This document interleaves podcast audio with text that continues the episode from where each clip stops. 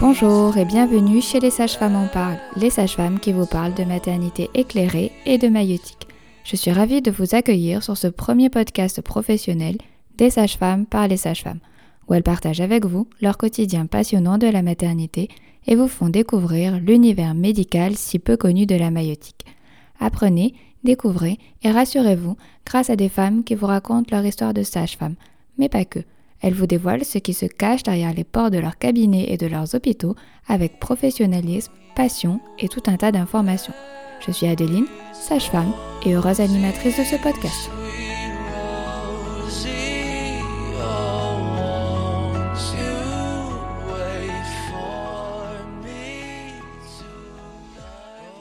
Dorothée est une sage-femme accomplie. Elle forme un puissant trio avec les couples qu'elle accompagne, de A à Z, du pré au post-natal, en passant par l'accouchement en plateau technique. Dorothée donne le choix aux femmes en proposant cet accompagnement global. Découvrez dans cet épisode sa passionnante vie de sage-femme libérale qui accompagne la naissance en plateau technique. On vous souhaite une très belle écoute. Aujourd'hui, je partage donc mon micro avec toi, Dorothée. Tu es sage-femme libérale et tu pratiques les accouchements en plateau technique. Pour débuter l'épisode, peux-tu brièvement te présenter, s'il te plaît? Donc, je suis Dorothée, je suis sage-femme depuis 2012. Euh, j'ai fait mes études à Nantes et puis après, je suis partie euh, pendant trois années euh, en hôpital militaire, Waouh, ça c'est une sacrée expérience. une sorte de défi.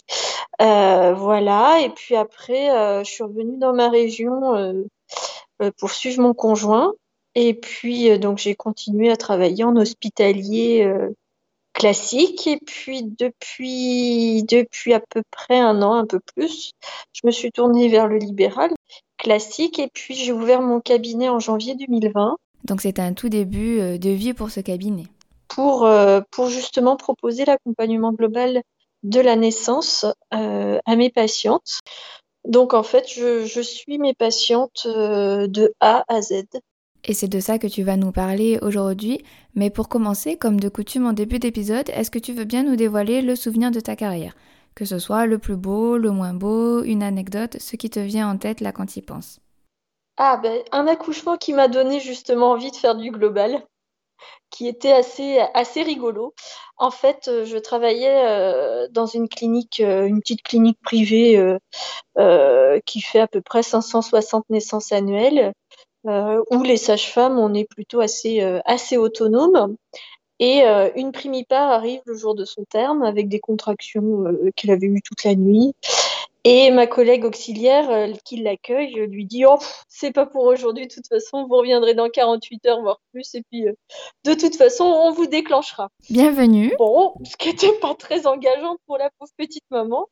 Euh, sauf que quand je l'ai examinée, elle était à 5 cm, elle était bel et bien en travail, mais euh, c'est une patiente qui ne souhaitait pas de péridurale, qui s'était énormément préparée en ce sens et qui en fait euh, gérait super bien son travail, gérait super bien, même elle, elle pensait pas du tout être aussi avancée. Elle est venue tôt parce que en fait c'était l'heure du rendez-vous de terme, mais sinon elle serait venue, euh, elle serait venue encore un peu plus tard, elle serait restée un peu plus longtemps chez elle.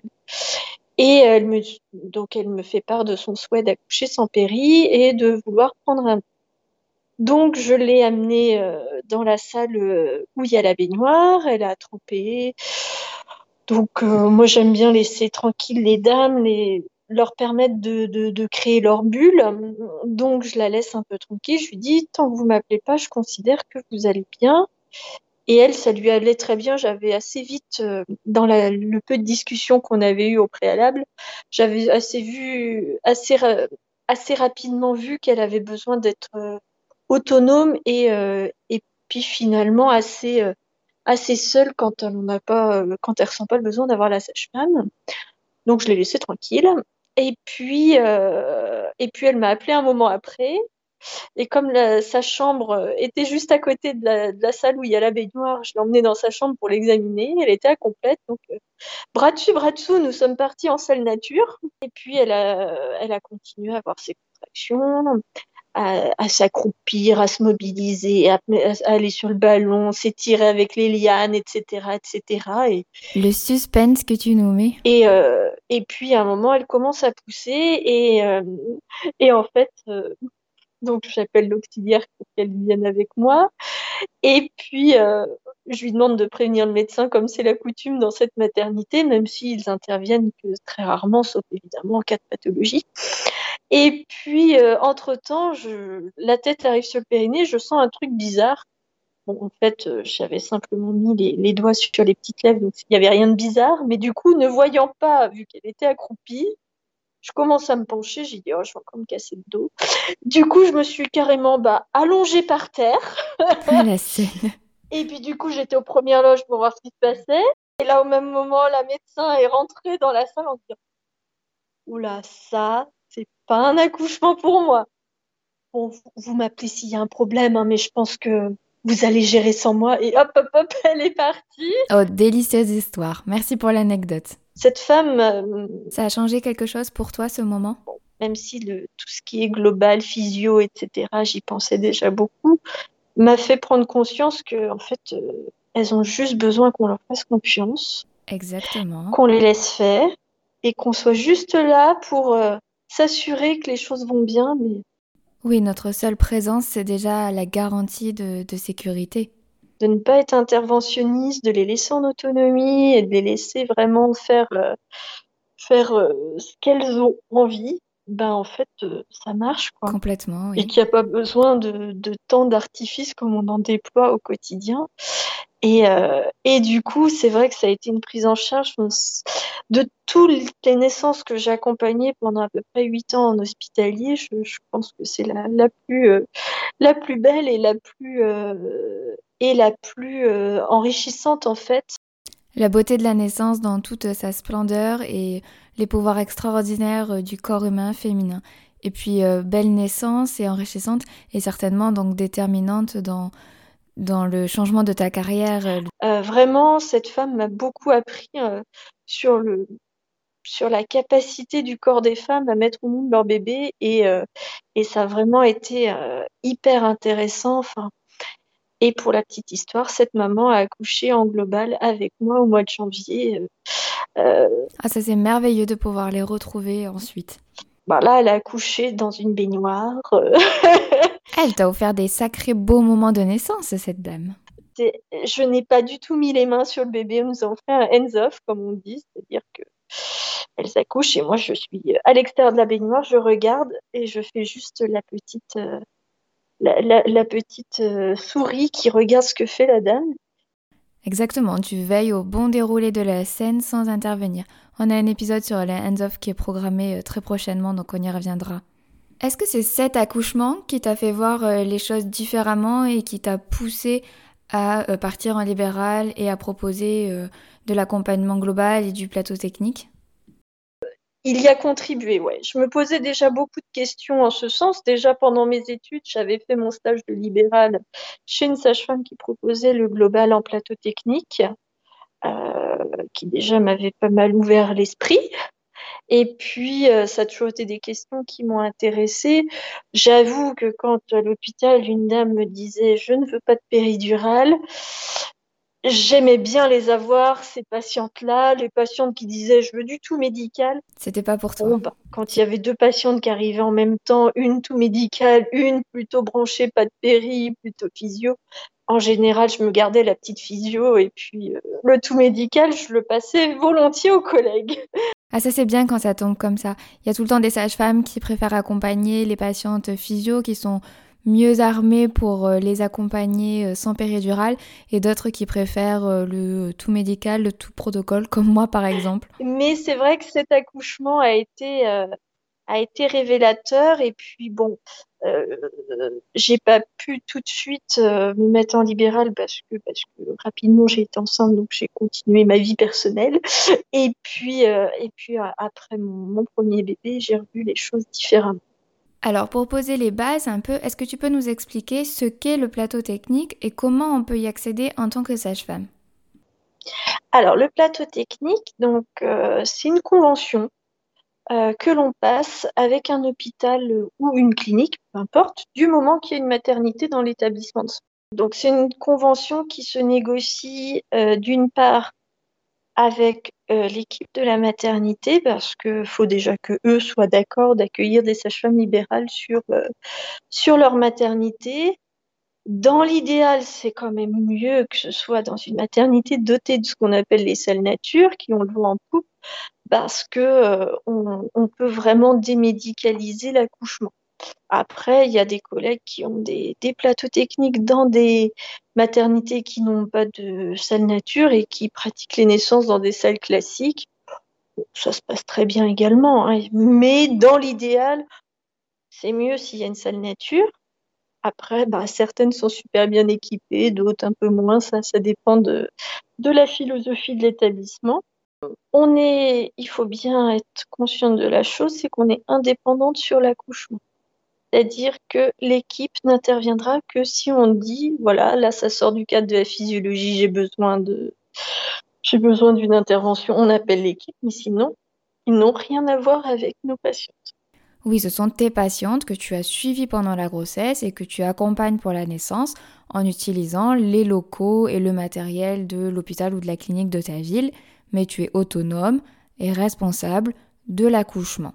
Évidemment, avec un transfert possible aux équipes hospitalières en cas de nécessité. Ils n'entrent pas dans la salle, ils, voilà. Ils, ils savent qu'on est là parce que on les prévient. Quand même, oui. On a normalement que des dossiers physiologiques. Parfois, il peut y avoir des petites, euh, pas dire des pathologies, mais des choses un petit peu euh, qui sortent quand même du cadre strict. On peut avoir éventuellement un petit diabète sous, euh, bien équilibré sous régime, des choses comme ça. Bon, dans ces cas-là, on discute avec le, le, médecin, le chef de service en général, et puis euh, après, c'est à eux de voir s'ils acceptent qu'on accompagne la dame. Et puis, il y a le côté administratif, où là, c'est plus oui, sur toujours. Euh, ben, les, les, histoires de gros sous, savoir quelle va être la rétrocession de l'acte, puisqu'on est payé à l'acte en libéral. Donc, un accouchement, c'est 376,20 euros. Et en fait, euh, sur ces 376,20 euros, on leur reverse un petit pourcentage rétrocession que vous avez définie en amont dans la convention et pour l'utilisation euh, du matériel, des locaux euh. Alors moi, à titre personnel, j'ai plutôt de la chance, c'est 15%. C'est vrai qu'il y a des collègues sont plus à 30%. Après, on ajoute les majorations de nuit, etc. Et est-ce qu'à côté de ça, tu prends un, un dépassement? Alors ça, c'est au bon vouloir des sages-femmes. Euh, certaines prennent un dépassement d'honoraires. Oui, parce qu'il faut bien que tu te rémunères pour tout ce temps et euh, toutes ces responsabilités quand même. D'autres non. Moi, je le prends si la mutuelle de la dame le, lui finance. En cours de grossesse, je leur soumets un devis à 500 euros, mais parce que j'ai pas non plus envie que ce soit euh, que ce soit un frein euh, au niveau financier pour les dames. Oui, que ça soit accessible pour tout le monde, sans discrimination. Euh, parce que parce que j'ai bien conscience qu'il y a des mamans pour qui euh, lâcher 500 euros comme ça c'est compliqué. Donc euh, donc voilà. Mais oui après c'est des savants calculs sachant que pour ma part le plateau technique où je travaille où j'ai accès est à une heure de mon cabinet. Oui donc en plus tu as du temps des kilomètres etc et que ça te demande surtout une astreinte on le sait bien, un accouchement, autant ça peut être très rapide, autant ça peut euh, prendre des heures. Donc il faut que ben voilà, ça soit aussi rentable pour toi et que tu aies ta vie privée à côté. Justement, dans ce sens, est-ce que tu partages euh, l'astreinte avec une collègue?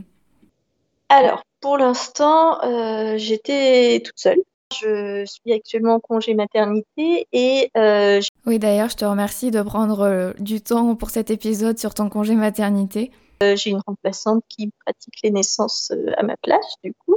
Euh, on est en discussion, on va voir un petit peu en fonction de, de comment se passe le remplacement. Moi, je suis censée reprendre au 1er septembre peut-être éventuellement avoir une collaboration pour effectivement euh, que ce soit moins lourd au niveau des astreintes parce que effectivement je suis d'astreinte euh, à partir de 37 semaines. Donc si la dame accouche à 39 bon bah, ça va. Si elle accouche à 41 voire 41 plus 2 3 4 euh, je m'arrête à plus 6 ben euh, j'ai été d'astreinte longtemps. Et c'est vrai que pendant ce temps-là je ne peux pas partir en week-end quand j'ai une soirée avec des amis, ben, faut que je sois sérieuse, etc. Enfin, c'est vrai que ça. Oui, il faut que tu sois 100% disponible et apte à, aller sur ton accouchement. Ça impacte sur ta vie personnelle. Un simple petit rappel, la grossesse c'est 41 semaines d'aménorrhée, on parle toujours en semaines d'aménorrhée. À partir de 37 semaines, on considère que la patiente est à terme et qu'elle peut accoucher n'importe quand. Et à partir de 41 semaines, c'est là qu'on va parler de dépassement de terme et en fonction des lieux, des, protocoles, on va aller jusqu'à plus de 3, 4, 5. Et puis, ben, c'est une organisation aussi quand on a des enfants, mais, mais ça se fait. Mais à deux, on peut partager. Quand l'une veut avoir un week-end, euh, c'est plus facile. facile. Au cours de, du dernier trimestre de la grossesse, il y a une consultation qu'on fait euh, conjointement avec la collègue. Oui, c'est une bonne façon de procéder pour créer du lien. Combien de, de femmes, de couples environ accompagnes-tu par mois en plateau technique? Alors là, c'était le début, mais euh, maintenant, ça commence un peu plus à, monter. Et euh, moi, je me limite à deux, voire trois naissances par mois. Euh, sinon, après, avec la, vie de famille, le cabinet, etc., ça devient compliqué. Oui, c'est ça. C'est parce qu'à côté de, la naissance et de l'accouchement en lui-même, bah, tu as ta vie de cabinet euh, libéral avec tes consultations à assumer et le cabinet à faire tourner. Euh, bon, après, les dames sont au courant de mon activité. J'essaye de mettre plutôt les consultations l'après-midi parce que traditionnellement les dames accouchent plutôt la nuit. Oui, c'est plus judicieux. Et puis, euh, et puis elles savent que à tout moment je peux leur envoyer un message comme quoi le rendez-vous est annulé parce que parce que je suis sur un accouchement. Euh, donc ça, elles le, le, comprennent très bien parce que c'est quand même un événement joyeux, donc elles se disent ah c'est bien, elle, un petit bébé qui va naître, donc. Oui, c'est pour la belle cause. Après, ben aussi, il faut bien se dire qu'on suit toute la grossesse. On est à l'accouchement qui peut durer une heure comme il peut durer 12 heures, 24 heures, que sais-je. Ça, c'est les joies de l'obstétrique. Et on assure aussi euh, les visites à domicile après le retour à la maison, puisqu'en plus, en plateau technique, les dames ont, la chance de pouvoir sortir en, ultra précoce, un petit peu comme, comme sur le principe des maisons de naissance où euh, elles sortent dans les heures qui suivent la naissance. Donc après, si elles sortent moins de 12 heures après la naissance, j'essaye d'aller chez elles le, jour même. Et si elles sortent plus de 12 heures après, euh, je, vais le lendemain chez elles euh, en première visite. Et puis après, on adapte le rythme des visites euh, en fonction des besoins des mamans. en général, je vais trois fois à domicile. Est-ce que tu constates au sein de ta patientèle une demande croissante des femmes et, des couples à pouvoir bénéficier d'un accouchement en plateau technique? Clairement, les dames, euh, euh, depuis quelques années, sont dans une volonté de reprendre le pouvoir sur leur corps. En effet, oui. Euh, on le voit dans la gestion de leur contraception. Elles se, elles s'affranchissent beaucoup des modèles euh, classiques de pilules avant le premier bébé, stériles hormonales, etc. Euh, et bien là, elles veulent s'affranchir aussi un petit peu de, la prise en charge classique en maternité, où euh, c'est quand même très impersonnel du fait déjà parce qu'on ne sait pas qui sera là le jour de notre accouchement. Ça, c'est la loterie. Quand même beaucoup de protocoles, parfois un peu, un peu stricts, qui sont, alors moi j'ai aucun problème avec ça, qui sont ce qu'ils sont, il n'y a pas. Et heureusement qu'ils sont là. Euh, mais qui parfois peuvent paraître pas, euh, pas adaptés dans une situation précise. En tout cas, elles, elles le ressentent comme ça. Elles n'ont pas envie euh, de rentrer dans du systématique, elles veulent du personnalisé. Oui, cette configuration de la naissance, ça permet à la sage-femme de suivre la femme et le couple de A à Z, du pré au post-natal, mais pour les femmes et les couples d'avoir une personne de référence et qui est la même tout au long de cette magnifique euh, aventure qu'est la maternité, en fait c'est d'une extrême richesse et, c'est d'une grande complicité pour les deux parties. Et puis tu les prépares pour cet événement, pour l'accueil de leur enfant, et tu construis avec eux leur projet de naissance dans lequel tu es forcément incluse. Parce qu'elle se pose la question, toute bête, c'est qu'est-ce que veut dire mettre au monde mon enfant. Qu'est-ce que cela signifie pour moi? Et ce que ça signifie pour moi, ça signifie pas la même chose que ma voisine. Ça semble logique. Donc, euh, donc euh, en fait, elles veulent, elles se disent si j'accouche sans péri, c'est moi qui accouche, c'est moi qui mets mon bébé au monde, et c'est mon corps qui fait le travail. Je suis actrice de mon accouchement, je suis actrice de la mise au monde de mon bébé. C'est mon histoire de vie et, euh, et elles en ont besoin quelque part pour, euh, pour se construire en tant que maman. Et même le, conjoint, le coparent, en a besoin aussi euh, pour sa parentalité. Et c'est vraiment euh, inscrire la naissance dans la parentalité, dans la construction de la parentalité. Euh. Après, il y a des mamans qui, elles, vont préférer euh, quelque chose de très médical euh, ou euh, finalement, euh, elles vont pas trop se poser de questions. Dans ces cas-là, l'accouchement maternité est tout à fait devenu et Oui, moi je peux complètement entendre que le schéma classique, médical, hospitalier, avec protocole, c'est le schéma qui est euh, rassurant, qui est sécurisant pour elle. Ça, c'est tout à fait euh, compréhensible aussi comme discours. Le but, en fait, c'est de donner le choix à chaque femme, à chaque couple, de concevoir la naissance de leur enfant comme ils le veulent. Et il faut de tout pour tout le monde, de toute façon, comme partout et dans tous les domaines. Et après tout, si ça leur convient, moi, ça me convient. L'idée, c'est vraiment que la femme euh, se retrouve dans, dans son choix d'accouchement et qu'à la fin, elle, le vécu soit bon parce que parce qu'il suffit pas d'être en bonne santé physique pour aller bien après son accouchement. Il faut aussi que que dans la tête des mamans, ça se passe bien. Oh oui, a fortiori dans cette période de fragilité euh, qu'est le postpartum. L'accompagnement global de la naissance, que ce soit en plateau technique ou en maison de naissance, c'est apporter un choix supplémentaire aux femmes. Après, ben, à elles de voir si elles prennent ce choix-là ou pas. Valides-tu la phrase suivante? C'est un accouchement comme à la maison, mais à l'hôpital. Est-ce que c'est une alternative à mi-chemin entre l'accouchement à domicile et l'accouchement médicalisé? Est-ce que pour toi cet accompagnement global, c'est clairement donner le choix aux couples sur la façon dont ils veulent organiser la naissance de, de leur bébé Alors, je suis assez d'accord ouais, avec cette phrase. Il y en a qui me disent Ah, je voudrais bien coucher avec vous, mais faut quand même qu'il y ait un peu de sécurité. Ok. Moi, Oui. j'écoute tous les, tous, tous les, tous les projets, hein, tous tous- toutes les, les choix. Effectivement, je leur dis bah, c'est pas comme à l'hôpital classique. Tout à fait comme à la maison parce qu'on n'est pas dans son petit cocon. C'est un entre-deux. Alors après, euh, c'est aussi aux parents de le rapprocher plus de l'hôpital ou de le rapprocher plus du domicile. Ah oui, c'est bien ça comme perspective à donner au couple de mentalement, inconsciemment, consciemment, je ne sais pas, se s'imaginer plus proche d'une sphère que de l'autre, plus proche du domicile ou plus proche euh, du milieu euh, hospitalier. Pense que moi, je leur dis, hein, à l'accouchement, vous pouvez venir avec euh, votre oreiller, vos draps, vos bougies. Alors, bougies LED, parce que sinon, on a un petit souci avec les détecteurs de fumée. Vous pouvez amener votre musique.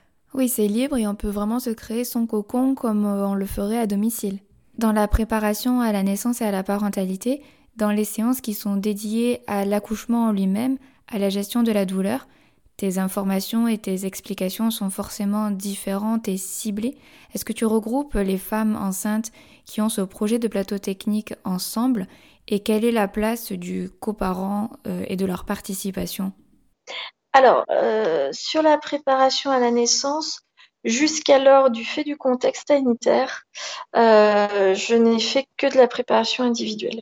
Alors après, effectivement, j'ai pas la même approche avec une patiente qui va avoir un accouchement maternité lambda et une approche en plateau technique. Il y a des choses qui sont communes, évidemment. Quand j'explique euh, comment le bébé va passer dans le bassin, c'est pour tout le monde pareil.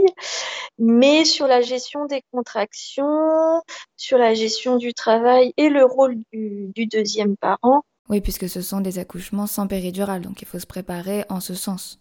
effectivement, on va pousser un peu plus les choses en global. Le, coparent va être énormément impliqué. Euh, déjà, euh, même, euh, même pendant le confinement de mars dernier, j'ai toujours, toujours reçu en couple, si c'était le choix des parents, parce que parce qu'un enfant, ça se fait à deux, et particulièrement en global, là, elles, enfin, le coparent a vraiment un rôle prépondérant. Oui, un rôle de soutien et d'accompagnement qui nécessite de, d'être un minimum préparé pour faire face. Euh, sur la gestion des contractions, je... donc on, voit des choses, des postures, la respiration, etc. Mais de façon plus, en fait, on reprend les choses qu'on fait plus basiquement euh, sur euh, des prises en charge classiques et on, pousse un peu plus la réflexion à chaque fois et toujours en essayant d'impliquer au maximum le coparent. Oui, le coparent est toujours invité à participer, quel que soit euh, euh, le déroulement de la naissance envisagée. Alors, à quel type de patiente cela s'adresse-t-il? Quelles sont, en quelque sorte, si je puis dire, les cases à remplir? Et puis, à contrario, quels sont les éléments qui, d'emblée, empêchent la femme enceinte d'accéder au plateau technique? Moi, sur le principe, j'accueille tout le monde. Après, euh, déjà, j'écoute les motivations de la dame. Parce que si c'est me dire, euh, alors moi, euh, je veux ma sage-femme pour qu'elle me fasse tout comme je veux, bon, si on sent que c'est pas très poussé le projet, c'est pas forcément, voilà. En pratique, c'est très rarement le cas. Après, ça va plus être sur des critères médicaux qu'on va être, qu'on va être un peu plus euh, sélectionnant. Euh, évidemment, si la dame euh, a une contre-indication claire à l'accouchement voix basse, évidemment, je ne vais pas pouvoir l'accompagner, ce qui ne veut pas dire que je la suivrai pas pour autant d'une autre manière, mais en tout cas, le, plateau technique ne sera pas accepté. S'il y a une pathologie vraie de la grossesse en cours de route, qui nécessite une médicalisation plus importante, ça va être un petit peu plus compliqué. Après, voilà, euh, dans ces cas-là, on peut peut-être basculer sur un accompagnement euh, plus classique, mais que la dame reste, reste suivie par moi. Oui, ça n'empêche pas de faire ton suivi de grossesse classique. Là, on parle vraiment des indications pour l'accouchement en soi en plateau technique. Il y a des pathologies, clairement, déjà, moi, je suis dans un niveau 1. Euh, la, la, maternité où je suis, en plus, elle est assez isolée géographiquement euh, des autres maternités. Donc, déjà, si c'est pas une prise en charge niveau 1, c'est sûr que là, c'est rédhibitoire.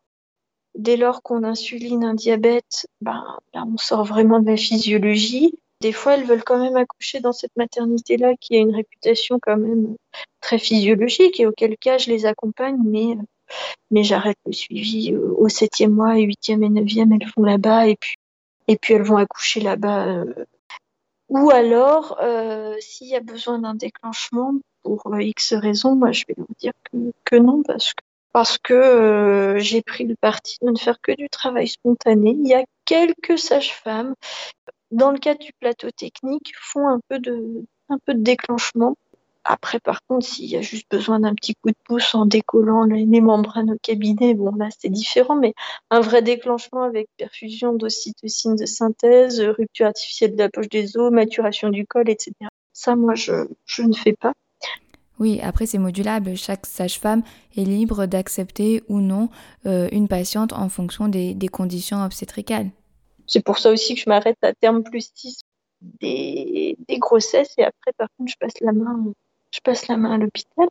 Et l'utérus cicatriciel, là, c'est toujours un peu compliqué. Alors, est-ce que euh, on va contre-indiquer l'accouchement physiologique à une dame qui a eu une césarienne? Toujours la question. Si elle a déjà accouché voix basse au préalable, pourquoi pas? Si elle a jamais accouché, c'est plus compliqué. Voir peut-être aussi quelle était la cause de la césarienne. Là, c'est vraiment une discussion euh, à la fois avec le couple et à la fois avec la maternité. Oui, euh, j'imagine que du coup, les dossiers qui sont euh, un peu borderline pour, euh, pour le plateau technique, qui ne sont pas strictement physiologiques, où il y a des antécédents, peut-être des petites choses, c'est staffé, c'est staffé avec les équipes pour valider ou non l'accès au plateau technique. Justement, ça me fait rebondir sur quels sont les rendez-vous que la patiente a avec l'hôpital en fin de grossesse hormis le rendez-vous anesthésiste, je suppose, est-ce qu'il y a une rencontre des équipes euh, hospitalières, une consultation hospitalière en amont? Les patientes au huitième mois vont une matinée à la maternité. Euh, elles voient la sage-femme, l'anesthésiste et elles ont possibilité de visiter la salle nature où se déroulera la naissance. S'il n'y a rien du tout dans le dossier de particulier, on s'arrête là. Si jamais il y avait, par exemple, comme je vous ai dit, un utérus cicatriciel, effectivement, là, il y aura peut-être un rendez-vous en plus avec un gynéco et euh, évidemment, là, un passage, un passage au staff du dossier pour le valider. Mais sinon, en tout cas, dans le plateau où moi je suis, hein, parce après, chaque. euh, c'est pareil, ça, c'est des organisations à discuter quand on négocie sa convention. Je trouve que cette configuration et cette organisation avec des rendez-vous avec toi, avec des rendez-vous avec les équipes hospitalières, que ce soit des sages-femmes, des médecins, c'est vraiment un bel exemple de la collaboration ville-hôpital. Euh, il y a des endroits où ils veulent staffer tous les dossiers. En tout cas, là où je suis, c'est pas le cas. Ils ne, ils ne staffent que les dossiers euh, un peu compliqués, un peu complexes, va dire. Alors, entrons dans le vif du sujet, comment ça se passe concrètement? Alors, j'ai la chance d'être dans un plateau technique où on nous met une paix royale. On fait ce qu'on veut dans la mesure où les choses se passent. Donc déjà, c'est vrai que moi, ils n'ont pas de voie veineuse. La délivrance dirigée, la seule chose qu'on me demande, c'est s'il n'y en a pas eu, que ce soit spécifié dans le dossier, que ce soit après information et accord de la patiente. Donc c'est quelque chose que j'ai anticipé euh, dans les derniers rendez-vous de grossesse. Je leur parle de la dirigée, je leur explique les tenants, les aboutissants. Et la dirigée, pour petit rappel, c'est l'injection d'ocytocine au moment de, de l'expulsion? Après, c'est à moi aussi de, de leur dire si, si jamais euh, je trouve que dans leur situation à elles, ce serait pertinent par contre de l'avoir. Là, je vais, peut-être être un petit peu plus insistante. Euh, voilà, après, elles ont le droit de boire, manger, euh, bouger. Euh, le monito n'est pas en, continu, conformément aux recommandations de la HAS sur l'accouchement normal, qui date de 2017, où là, on est plus dans une auscultation intermittente, puisqu'on est dans un one-to-one. Le monito, ben, si, si à l'auscultation intermittente, j'ai un doute, évidemment, j'en mets un, mais sinon, j'en mets pas. Je les examine pas toutes les heures, je les examine comme ça me semble utile. En pratique, très très peu du coup. Et tu te bases sur la clinique? Il y a d'autres signes qui nous disent si le, tra- le travail avance ou pas. Effectivement, comme on est en one-to-one, on connaît notre patiente depuis déjà plusieurs mois, euh, d'autant plus qu'en fin de grossesse, on rapproche les rendez-vous. On, on regarde beaucoup euh, leur comportement, euh, à la manière dont elles se comportent sur les contractions. Quand il y a un changement de comportement, souvent ça indique un changement au niveau, euh, au niveau des conditions locales. Donc, est-ce qu'on a besoin de l'objectiver par un toucher vaginal Pas forcément? Donc, c'est pour ça aussi qu'on les examine moins. Euh, et puis aussi pour pas trop les déranger euh, dans leur bulle, euh, dans leur bulle de naissance. Oui, vraiment, tu essaies d'intervenir le moins possible. Après, elles ont le droit d'être dans l'eau, elles ont le droit d'être euh, mobiles, euh, de se suspendre. euh. Elles peuvent être tout simplement allongées sur un lit si elles en ont besoin. Là, vraiment, sur le mouvement, c'est elles qui font ce qu'elles veulent, comme elles veulent. Et c'est pas nous qui leur disons quoi faire, c'est pas nous qui les posturons. Après, on peut les aider parfois quand elles ont besoin et puis qu'elles ont un peu de mal à se tourner, évidemment, mais, euh, mais on les laisse faire. Vraiment, c'est l'autonomie de la femme dans l'accouchement et nous, on est là euh, en veilleuse.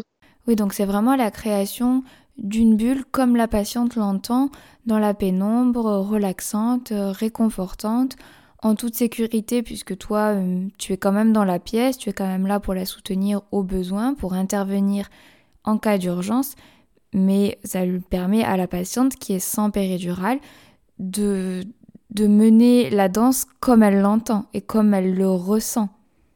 On, veille à ce que les choses se déroulent bien? Euh, voilà. Après, quand on a un petit doute, bah, effectivement, on, on ausculte, on examine, etc. Mais sinon, on les laisse, euh, on les laisse gérer. Oui, après l'épisode de l'autonomie de la patiente en consultation, voici donc l'autonomie de la patiente lors de son accouchement. Euh, voilà. Donc, elles nous appellent quand elles se mettent en travail chez qu'elles- Ah justement, je me posais la question, est-ce qu'elle te téléphone? Est-ce que tu vas les chercher? Euh, Vous y allez ensemble? Vous vous rejoignez la maternité? Comment ça se passe concrètement là dans, dans la vraie vie euh, au moment imminent? Moi, je leur dis de m'appeler quand, quand elles se disent Ah, j'aurais besoin quand même que ma sage-femme soit là. Et puis on voit. Alors après, quand c'est des multis, si la distance est un peu, Donc, je leur dis euh, de pas trop trop tarder quand même pour qu'on ait le temps de se rendre euh, à la maternité, parce que l'idée, c'est pas non plus d'accoucher sur le bord de la route. Euh, voilà, donc après, c'est aussi à, nous de doser. En fin de grossesse, je les examine toujours une fois déjà pour me donner une idée sur. Je me rends au domicile des patientes, je confirme ou j'infirme le début du travail en fonction. euh, bah là, par contre, souvent, je les examine pour, pour faire le point. Et puis, euh, et puis après, on prend la route. Euh, petit détail technique qui a son importance. Ah, ça c'est une astuce pour euh, nos consoeurs. Je suis avec ma voiture, je ne suis jamais devant parce que si jamais il faut s'arrêter, comme on prend l'autoroute, si je suis devant, je peux plus m'arrêter. donc, donc je suis les parents. On arrive à la maternité, euh, soit en cours de route, soit avant de partir, j'appelle la maternité en disant que que j'arrive avec telle patiente, parce que eux, ils ont aussi le dossier de la patiente, hein, du, fait de l'ouverture de dossier en, au huitième mois. Ça leur permet aussi, si jamais la salle nature était euh, occupée, d'avoir le temps de la libérer. Puis, euh, et puis après, on arrive avec la dame. Je leur laisse un petit temps pour se mettre dans leur bulle. Et puis moi, de, comme ça, ça me fait un petit temps pour euh, transmettre à l'équipe euh, qui est cette dame. Voilà, et puis après, je m'occupe de la patiente euh, jusqu'à la naissance. Souvent, au moment où le bébé naît, je leur laisse un petit temps tranquille pour accueillir ce petit bébé, pour être dans leur petite bulle tous les trois. Après, je reviens vers eux pour la délivrance. Donc la délivrance, l'expulsion du placenta. Bon, c'est très très souvent des patientes qui aussi ont le choix de l'allaitement maternel, donc, euh, donc je les aide aussi en ce sens. Et puis après, euh, assez similaire à la surveillance postpartum euh, dans les accouchements en maternité, donc je leur laisse quand même pas mal de temps Pour faire connaissance. tous les trois pour, pour se retrouver. Puis moi, pendant, ce temps-là, je, je m'éclipse vers, vers le bureau où je fais mes papiers. parce qu'un accouchement en plateau technique ne dispense pas de, de, de toute la paperasserie inhérente à l'accouchement.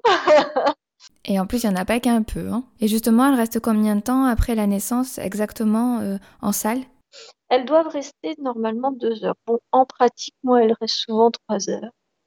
Après, selon l'heure qu'il est, elles vont aller en chambre ou pas. Euh, tout dépend s'il y a un projet de sortie très précoce ou pas. Mais effectivement, une dame qui accoucherait, admettons, euh, à minuit, euh, je vais la laisser tranquille vers 3 heures du matin. Bon, euh, elle attendra le petit matin pour sortir, elle sera installée dans une chambre classique et puis, et puis elle verra le pédiatre avant de rentrer chez elle. Oui, ça évite de la faire repartir en plein milieu de la nuit.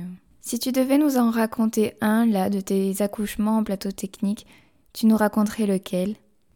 Donc c'est une patiente, c'était son troisième bébé, euh, un deuxième papa, euh, grossesse tout normal, aucun antécédent euh, notable, qui m'a appelé vers de mémoire une heure du matin.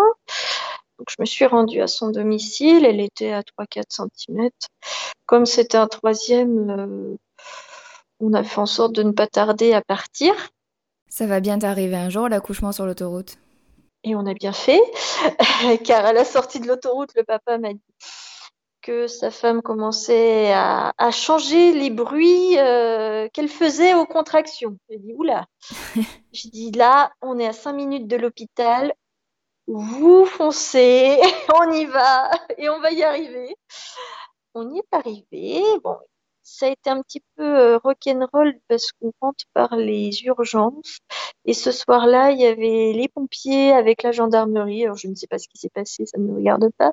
Mais du coup, ils avaient tous peur qu'elle accouche dans le couloir. Ils avaient tous, euh, ils comprenaient pas pourquoi la dame voulait pas d'un fauteuil roulant, mais elle sait qu'elle va pas être bien dessus, donc elle veut pas être dessus. Et moi, je, les encourage à ne surtout pas euh, faire des choses qui vont à l'encontre de leur bien-être.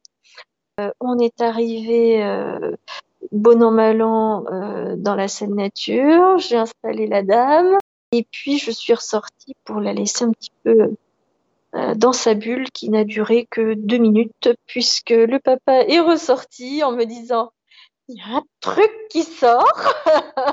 Effectivement, c'était le bébé. La dame a accouché de façon très express. C'est que ça se passe bien. Après, elle s'est délivrée assez vite dans la foulée. euh. donc, du coup, elle m'a appelé, il était 1h du matin. Et elle a accouché à 3h39. Je me souviens encore très bien de, de l'horaire, puisque c'était mon premier accouchement plus tôt, celui-ci.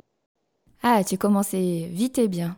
Quand euh, elle a eu accouché, elle me dit Ça fait longtemps qu'on est ici Euh, Pas trop, Emeline, pas trop. Euh, on vient d'arriver, euh, je dirais qu'il y a 10 minutes. C'était un petit temps après la- entre le- la naissance de l'enfant et la délivrance. Elle, me, elle a réagi, elle savait plus si ça faisait très longtemps ou pas, donc c'était assez, assez rigolo parce qu'en fait, elle était tellement dans son accouchement que Et pour elle, c'est passé encore plus vite le temps.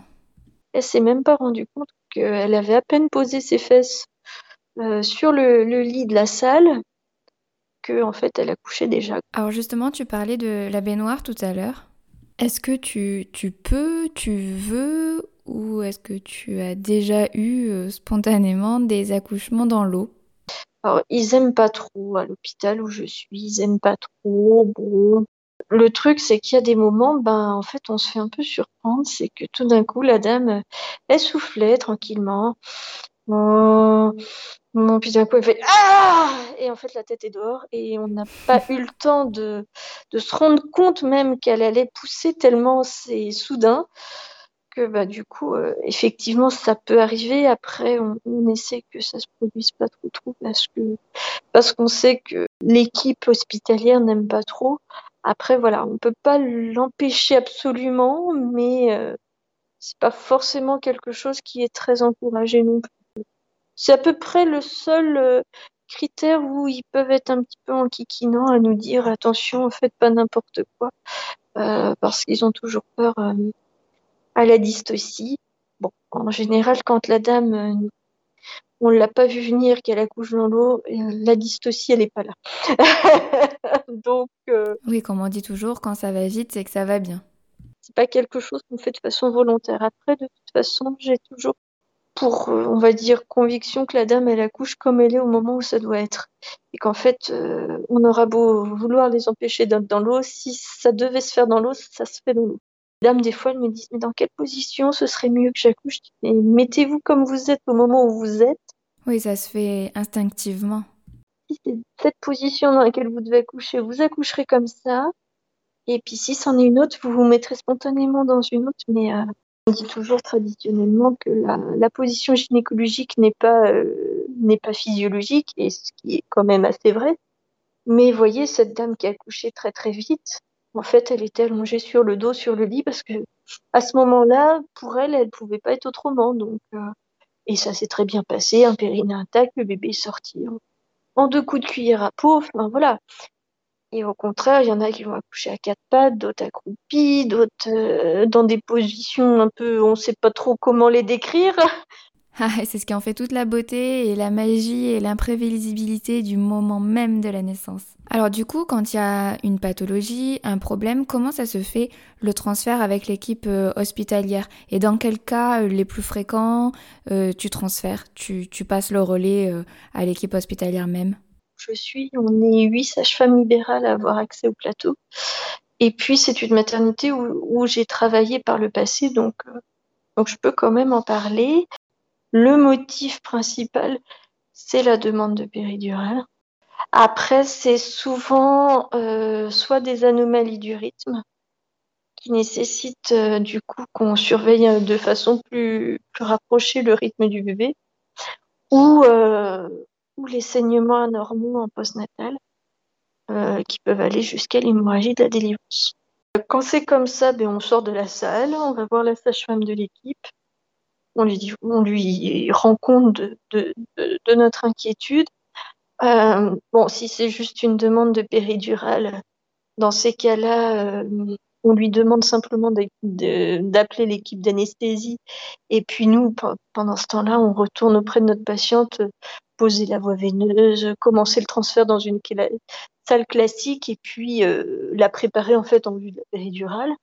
Pris le parti, et aussi ce que mes collègues font, de continuer de suivre nos patientes même s'il y a une péridurale. Parce qu'après tout, on peut accoucher normalement sous péri, heureusement, sinon on ne ferait pas autant de péri en France. Heureusement, oui. Euh, bon, évidemment, on sort du cadre strict de la physiologie, on est obligé de revenir un peu plus dans les protocoles habituels de la maternité, notamment sur la dirigée, euh, parce que là, on n'est plus, euh, plus dans la physiologie pure de l'accouchement. Si par contre c'est sur une pathologie, on va demander aussi que, on va demander à appeler soi-même ou à faire appeler le gynécologue de garde, mais en tout cas, on aura un échange direct, soit par téléphone, soit de visu avec le gynécologue de garde, si, euh, si c'est pour une pathologie. Justement, quand tu passes le relais au médecin ou aux sages-femmes hospitalières, quelle place tu occupes toi? Est-ce que tu restes? Est-ce que euh, ta surveillance se termine? Eh bien, on reste en appui, mais là, du coup, ça va être euh, l'équipe hospitalière qui va être aux commandes et nous en, en soutien, en appui. Et puis, dès que la situation redevient normale, on reprend, on reprend les rênes. En fait, dans ce dispositif-là, dans cette façon-là de procéder, tu es clairement dans le une femme, une sage-femme, dans le fameux one-to-one. Et même euh, depuis le début, depuis le début de la grossesse, l'accouchement, et puis ça se poursuit dans le postpartum, le retour à domicile, et puis après euh, avec tes consultations de rééducation. euh. Avec euh, la pérennisation des maisons de naissance, qui est quand même un, un modèle assez proche plateau technique, puisqu'on est dans l'accompagnement global où c'est vraiment une femme, une sage-femme. Euh, ça fait écho aussi aux propos d'Anna Roy euh, et sa pétition, sans être forcément dans de l'accompagnement global pur comme ce que je peux proposer, parce que c'est quand même chronophage et puis en termes d'organisation, je pense que dans les maternités, c'est assez complexe à mettre en place. Mais euh, il serait temps quand même de se poser la question de, de la naissance en France parce que euh, parce qu'actuellement, euh, on voit bien quand même quand une sage-femme a quatre naissances en même temps à gérer, et ça je l'ai vécu euh, en tant que professionnelle, on va pas se mentir, on peut pas faire un travail d'aussi bonne qualité. Et et d'ailleurs, euh, la maternité où je suis en plateau euh, a constaté que sur des situations un petit peu, on va dire, paraphysiologiques, euh, par exemple un utérus cicatriciel déjà éprouvé ou des choses quand c'est géré par nous, ça se passe globalement toujours mieux que quand c'est géré par eux. Parce qu'on est dans du one-to-one et le one-to-one a fait aussi ses preuves dans des études de l'OMS. Euh, euh, je sais que le Lancet avait aussi euh, mis en évidence le bénéfice et, et si ça peut permettre de diminuer après le recours euh, au système de soins a posteriori de l'accouchement, ça vaut peut-être le coup de s'y pencher et puis euh, et puis n'oublions pas que la première euh, complication de l'accouchement, c'est pas l'hémorragie de la délivrance, c'est pas la souffrance du bébé, c'est quand même bel et bien la dépression postnatale. Et avec euh, avec un un coût euh, en termes de système de santé, un coût pour la maman, un coût euh, un physique, un coût émotionnel. Enfin, ça a des répercussions dans toutes les dimensions euh, de la vie de la maman, de son bébé du couple. Oui, pour la femme qui devient mère, pour euh, sa santé euh, physique et psychologique, pour ce nouveau-né, ce couple, cette famille qui vient de se construire, c'est le moment de, la plus haute importance. Et je suis complètement d'accord euh, sur tout ce que tu viens de, d'annoncer. On verra lors de, des prochains épisodes ponctuellement. Je publierai des épisodes sur la maïotique et la maternité à l'étranger. J'en ai déjà enregistré plusieurs. Et puis pour terminer sur une note euh, positive et pleine d'espoir pour cet aspect de la profession et pour les femmes et les couples qui s'engagent dans ce chemin de la naissance, il y a vraiment eu tout récemment la création de l'Association nationale des sages-femmes de plateau technique, donc garante d'une pérennité et de belles promesses pour euh, ce beau choix d'accouchement et pour les sages-femmes qui le pratiquent. Je trouve que la phrase qui a le plus de sens et qui nous permet de résumer l'épisode, c'est vraiment d'offrir le choix aux femmes, aux couples, sur la manière dont ils veulent accueillir et mettre au monde leur enfant. Et je te remercie de nous avoir montré une des possibilités, qui est aussi un des aspects et euh, une façon d'exercer de notre profession, et qui, euh, pour moi, est fascinante, et je trouve que ça permet vraiment un exercice complet euh, de, de, la profession. Mais comme tu l'as dit, c'est assez chronophage et ça empiète, mine de rien, sur notre vie personnelle. Donc je tenais aussi à te, à te féliciter et à te remercier d'offrir ça aux femmes et aux couples. Pour conclure l'épisode, comme c'est la coutume euh, en, fin de, en fin de numéro, est-ce que tu veux bien nous dévoiler ton salaire mensuel de sage-femme libérale? Sachant bien, donc euh, tu nous l'as précisé, c'est un tout début d'activité pour, euh, pour ton cabinet, donc c'est flambant neuf. Évidemment, tu n'es pas obligé de me répondre. En, en moyenne de 2000-2500 euros mensuels. Mon chiffre d'affaires. Après, enlever les charges et tout ça. Donc, euh, pour l'instant, c'est encore euh, un cabinet qui est en train de se monter, donc c'est pas, c'est pas forcément révélateur. On entend souvent que on est un peu nanti quand on est professionnel de santé, quel que soit notre. Euh, et quand je dis, mais non, mais en fait, une sage-femme à l'hôpital, elle commence à 1700 euros. Ah non, mais c'est pas possible, vous faites plein d'études, puis vous êtes super responsable. Exactement. Je te remercie Dorothée d'avoir pris du temps sur ton congé maternité pour nous partager ce magnifique épisode. À bientôt. Merci beaucoup. Merci pour votre écoute et n'oubliez pas si vous soutenez le projet de vous abonner à la chaîne et d'y attribuer 5 étoiles afin de le rendre plus visible. Merci et à bientôt.